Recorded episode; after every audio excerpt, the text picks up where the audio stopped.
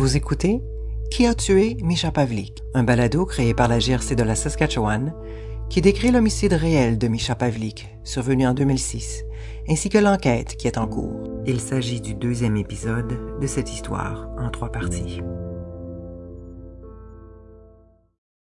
J'aimerais prendre un moment pour souligner que les terres sur lesquelles ce balado a été produit font partie du territoire visé par le traité numéro 4 et constituent des terres ancestrales des Métis. Au nom de la GRC de la Saskatchewan, je présente mes respects aux Premières Nations et aux Métis de ces terres. Dans la version anglaise de ce balado, on entend les voix des policiers de la GRC de la Saskatchewan qui ont participé directement à l'enquête sur la mort de Misha Pavlik. On entend aussi les voix des proches de Misha et d'autres experts de la GRC. Dans la version française, leurs commentaires originaux ont été traduits en français et sont lus par des employés francophones de la GRC. Nous souhaitons mettre en garde nos auditeurs, car certains renseignements ou enregistrements audio peuvent être considérés perturbants ou traumatisants. Le contenu de ce balado s'adresse donc à un public averti.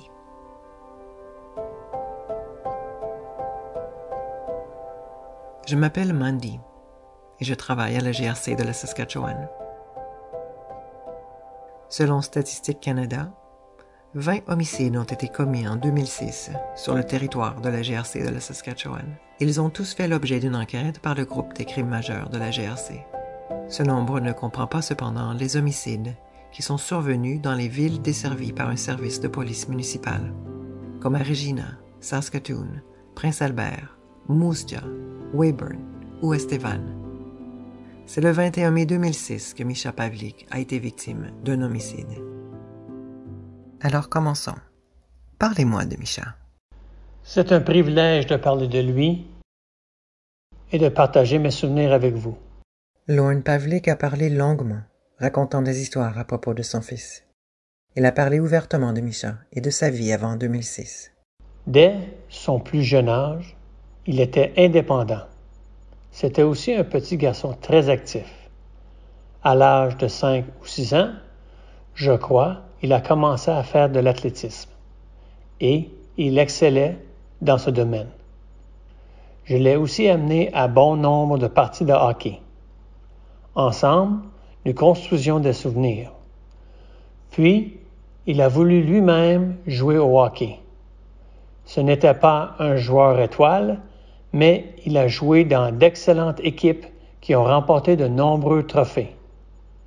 Pendant plusieurs années, j'ai donc été le père d'un joueur de hockey. J'ai également eu l'occasion de parler avec Susan, la mère de Misha, et avec Kathleen, la sœur de Misha. Toutes nos conversations ont été virtuelles, pas seulement en raison de la pandémie actuelle, mais aussi parce qu'elles vivent chacune dans des différentes villes de l'Amérique du Nord. Il y a de très belles photos de lui quand il était bébé et pendant sa jeunesse. Il aimait le sport, il avait beaucoup d'amis. C'est un garçon qui se tenait physiquement très, très occupé. Je suis Kathleen Marshall, la sœur de Micha. Il était, il était, vous savez, en quelque sorte, l'image même du petit frère agaçant. On se disputait souvent, mais ben, vous savez, comme tous les frères et les sœurs le font. Il pouvait tellement être adorable, par contre. Il avait des grands yeux bruns et les plus longs cils du monde. C'était tout simplement un beau bébé, juste un beau garçon. Il était mon seul frère. Mes parents l'ont adopté quand j'avais environ six ans. Je me souviens du jour où je l'ai rencontré. Je pense que je revenais de l'école. Puis mes parents m'ont dit Va voir dans la chambre, regarde sur le lit. J'y suis allée et j'ai vu un tout petit bébé de six semaines couché au milieu du lit. J'étais éberluée. Je me suis dit qu'ils étaient allés chercher ce petit garçon pour agrandir la famille, si on veut. À l'époque, j'apprenais toutes sortes de choses à l'école sur la dynamique familiale, puis je m'étais dit, euh, je serai jamais la tante de personne. Mais voilà, tout d'un coup, j'avais un petit frère et j'étais tellement contente de savoir que j'aurais peut-être l'occasion un jour d'avoir des neveux. Malheureusement, ça n'arrivera jamais. Voyez-vous, euh, c'est ça. Il était juste euh, l'image parfaite de ce que vous pouvez imaginer d'un, d'un petit frère ou d'une petite sœur. C'était mon petit frère agaçant, mais je l'aimais tellement. Oui, il aimait les sports d'équipe. Il les aimait tous. Le visage de Susan s'illumine lorsqu'elle raconte ses souvenirs de Micha. Elle est assise sur un canapé et me parle avec sa tablette. Je suis heureuse de pouvoir l'avoir, non seulement pour mettre un visage sur son nom, mais aussi parce que son sourire en dit long sur son amour pour son fils et sa relation avec lui. Il aimait les tartes et les choses comme ça. Il aimait cuisiner. Pas tout le temps, bien sûr, mais lors d'occasions spéciales, nous cuisinions ensemble. Il était plutôt mignon. Euh, vraiment beau garçon. Très sympathique, je dirais. Nous lui avons fait découvrir différentes choses. Aller voir le fantôme de l'opéra, par exemple. Je ne sais pas pourquoi. La première fois, j'avais acheté du billet parce qu'il s'est assis sur mes genoux. Nous avons fait beaucoup de voyages. Je ne sais pas pourquoi, mais il y a un souvenir qui me revient à la tête. Il venait d'avoir cinq ans. Quand j'étais enfant, nous avions une cabane à Candle Lake. Je me souviens que la première fois que je l'ai amené, nous nous sommes rendus à un ruisseau où j'avais l'habitude de pêcher. Et je lui ai rencontré y avoir attrapé mon premier poisson. Lors de son premier lancer, à cinq ans, il a attrapé un brochet, ce qui était très excitant. Ses yeux étaient ronds comme des soucoupes, et bien que je l'ai aidé à le ramener, il était toutefois déterminé à sortir lui-même le poisson hors de l'eau. J'ai de beaux souvenirs de ce genre. Je lui ai appris à conduire. Quand a eu son permis d'apprenti, je lui ai dit Tu veux conduire? Il y a cinq heures de route jusqu'à ma ville natale. On devait prendre les routes secondaires jusqu'à Swift Current. Une fois passé la Cadena, pas très loin donc, peut-être 40, 50 kilomètres, il m'a demandé C'est là? Je lui ai répondu qu'il devait continuer son chemin, qu'on avait encore quatre heures de route à faire. Alors, il m'a laissé prendre le volant, et voilà. Pourriez-vous le décrire?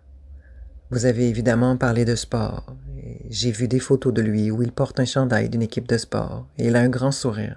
Pour les personnes qui n'ont jamais eu l'occasion de le rencontrer, comment le décririez-vous?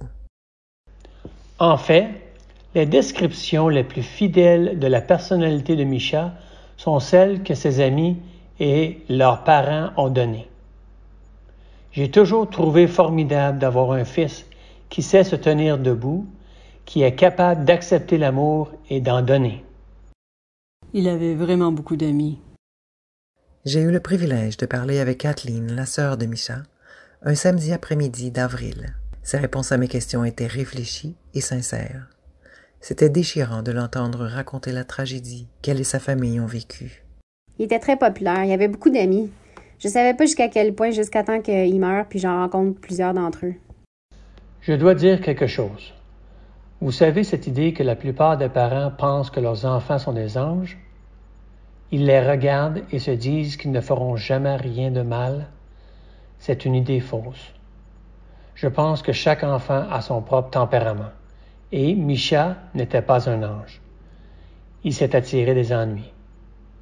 Il a fait certaines choses qu'il n'aurait pas dû faire, mais il n'était pas un bon menteur. Il arrivait un moment où il mentionnait qu'il avait fait ceci ou cela et précisait ce qui s'était passé. Sinon, je remarquais dans sa façon d'être ou de faire qu'il était embêté. Nous avions alors une discussion franche pour tirer les choses au clair ce qui a entraîné certains problèmes. Il a donc quitté la maison pendant plusieurs mois.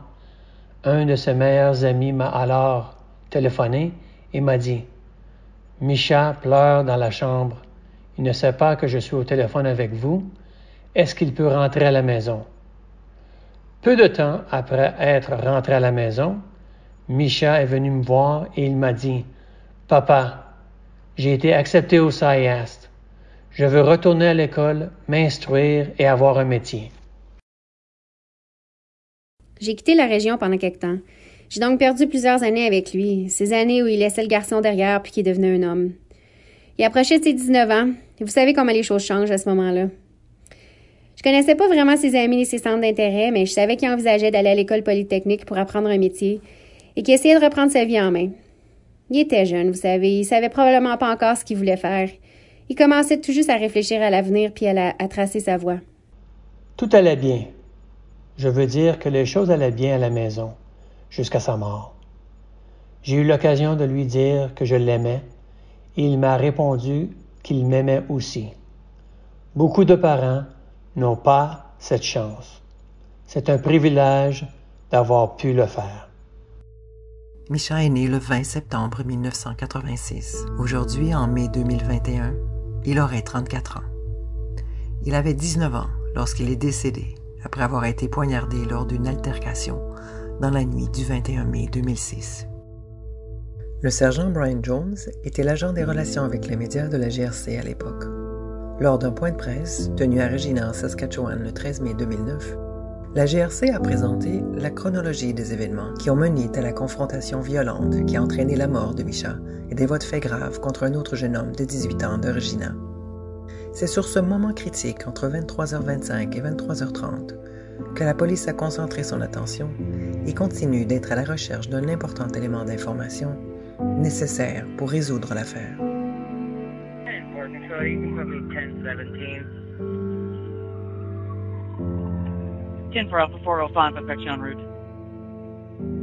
Vous êtes sur le point d'entendre la voix du caporal Marcus Crocker, du groupe des affaires non résolues de la GRC Sud. Il est le plus récent policier à qui l'on a assigné le rôle d'enquêteur principal de l'homicide de Misha Pavlik. Misha était étendu par terre euh, les participants de la fête, qui, étaient des amis de Micha, essayaient de le ranimer. Les services médicaux d'urgence ont pris le relais et tenté de lui sauver la vie. Euh, Micha a été déclaré mort sur place, mais euh, a été transporté à l'hôpital Pasqua sur recommandation de la police, en raison de la scène elle-même et du nombre de personnes encore présentes. cette nuit-là, le niveau d'intoxication aurait été l'un des principaux facteurs. L'émotion était vive chez les nombreuses personnes encore sur place. Les amis de Micha, très bouleversés, désemparés, ne pensaient pas clairement. Euh, ils essayaient de comprendre ce qui venait de se passer.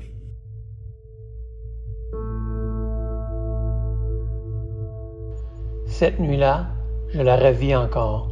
J'entends les voix au téléphone lorsqu'on m'a appelé depuis le lieu de sa mort. Je restais au centre-ville, vraiment proche de l'hôpital général quand mon père m'a appelé pour me dire qu'il est arrivé quelque chose. Micha était blessé. Il savait pas à quel point, mais ça augurait mal. J'ai essayé de rester calme. J'ai demandé où est-ce qu'il l'amenait. Quand il m'a dit qu'il le transportait à l'hôpital général, j'ai raccroché. J'ai appelé la femme de mon pasteur. On a prié ensemble, puis plutôt que de prendre ma voiture, j'ai couru jusqu'aux urgences.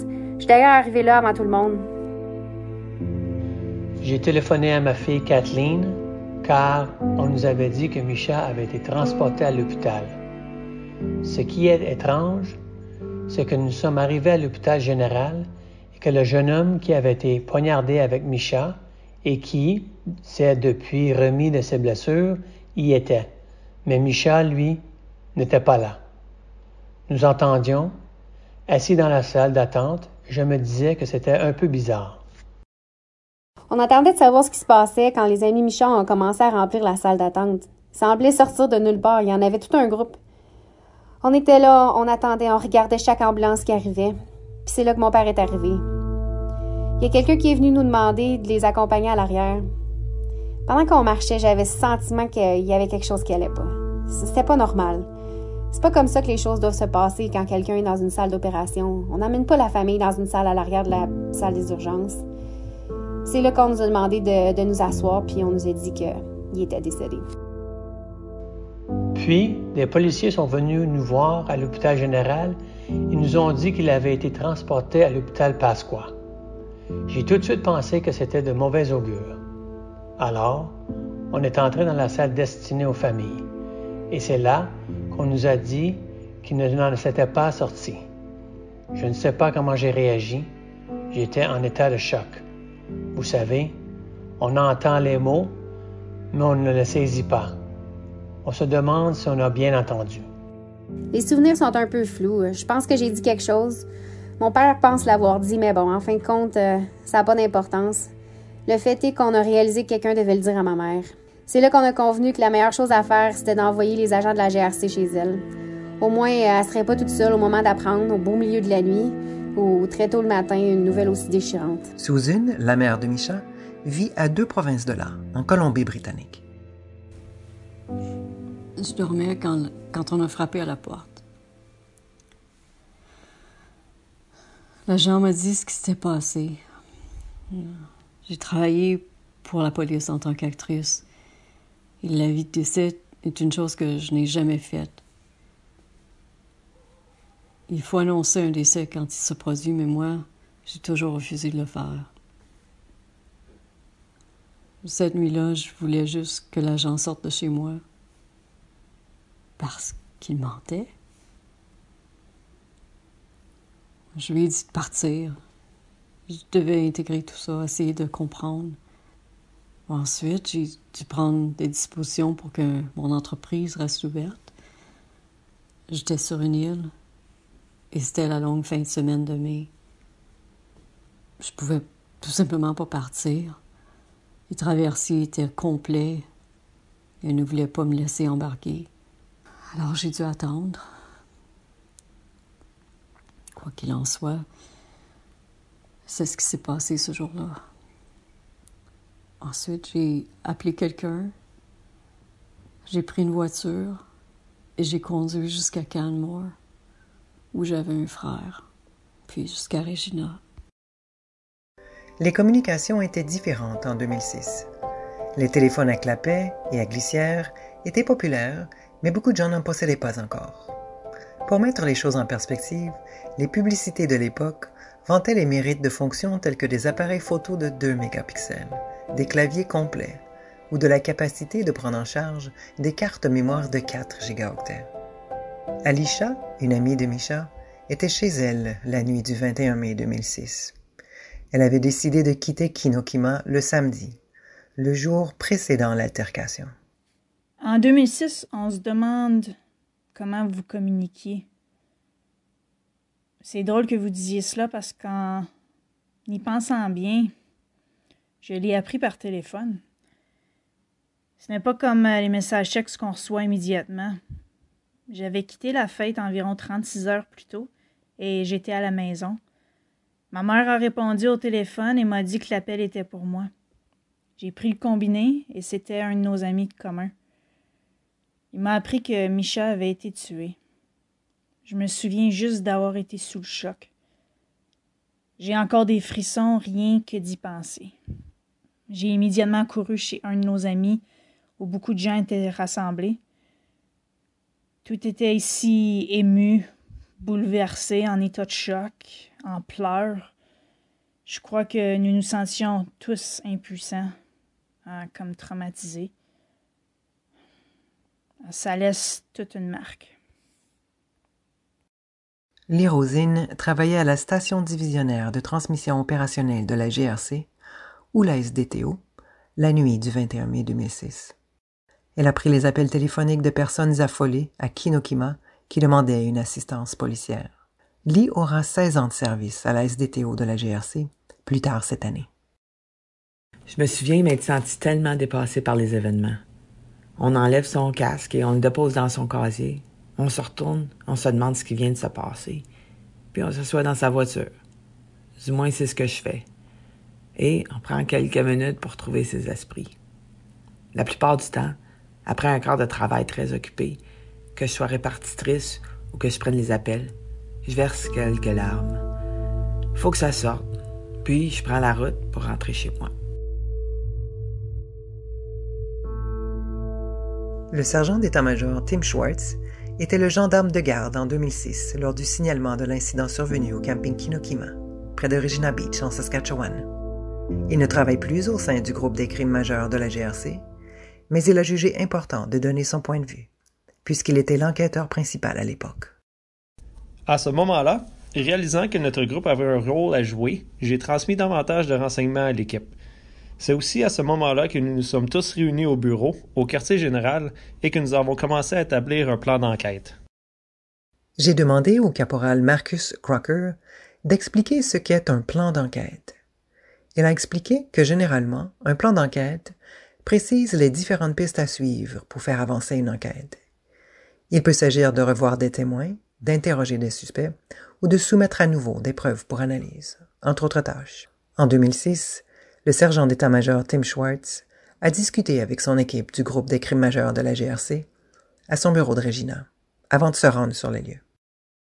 On passe en revue les renseignements dont on dispose et on pense au lieu de l'incident afin de commencer à se faire une idée de la scène.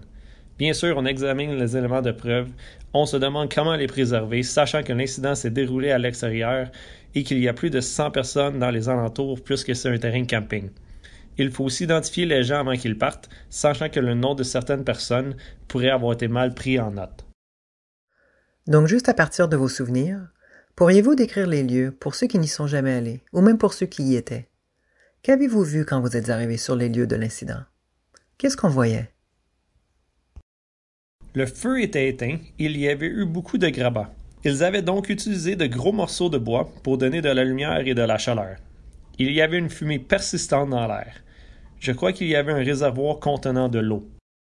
Si vous vous souvenez, dans le premier épisode, Alisha nous raconte son souvenir de son dernier moment avec Misha. Ils s'étaient assis près d'un réservoir d'eau près du feu de camp. Ils discutaient ensemble. Les gens se sont précipités. Il était clair qu'il s'était passé quelque chose. Il y avait des tentes renversées, des objets cassés, des chaises brisées, des vêtements éparpillés, des canettes et des bouteilles dispersées partout et du verre brisé. Il y avait vraisemblablement eu un grand rassemblement ou une fête. Au premier coup d'œil, à voir ce qui avait été laissé derrière et l'état des lieux, on comprenait que les gens étaient partis en vitesse. Plusieurs années séparent le moment où le caporal Crocker et le sergent Schwartz sont les enquêteurs principaux de l'homicide de Misha. Un point auquel ils font invariablement référence est le grand nombre de personnes présentes à la soirée du 21 mai 2006. Alors, 170 personnes, vous dites, ont été interrogées ou ont participé à un entretien.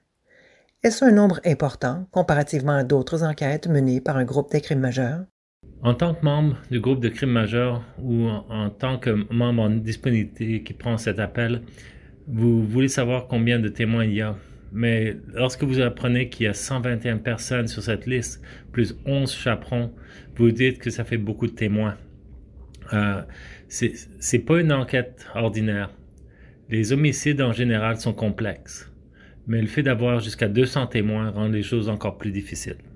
Ce n'est donc pas une mince tâche quand il faut rencontrer un si grand nombre de personnes. Les gens sont effrayés, vous savez. En plus, il faisait noir puisque cela s'est passé très tôt le matin. Donc, on a tenté d'obtenir une déclaration de tous ces jeunes dont le nom figurait sur la liste. Il y avait certaines similitudes dans leurs récits, mais aussi des écarts importants. Bien sûr, la perspective de chacun était différente. Ce n'était certainement pas aussi clair qu'une enquête peut parfois l'être. Avec une foule aussi importante, c'était un véritable défi. Il est minuit 30. On sait que le jour commencera à se lever dans 4, 5 ou 6 heures. C'est vraiment à ce moment-là que les pièces de l'enquête commenceront à se mettre en place. Voilà qui marque la fin du deuxième épisode de Qui a tué Misha Pavlik? Il reste encore un épisode de cette histoire en trois parties créée par la GRC de la Saskatchewan. Vous pouvez écouter le balado dans son intégralité sur le site web de la GRC de la Saskatchewan. Si vous voulez signaler les renseignements que vous détenez à propos de cette enquête, vous pouvez contacter votre service de police local. Vous pouvez également transmettre des renseignements de façon anonyme par l'intermédiaire d'échecs au crime en composant le 1-800-222-8477 ou en laissant votre renseignement sur le site saskcrimestoppers.com.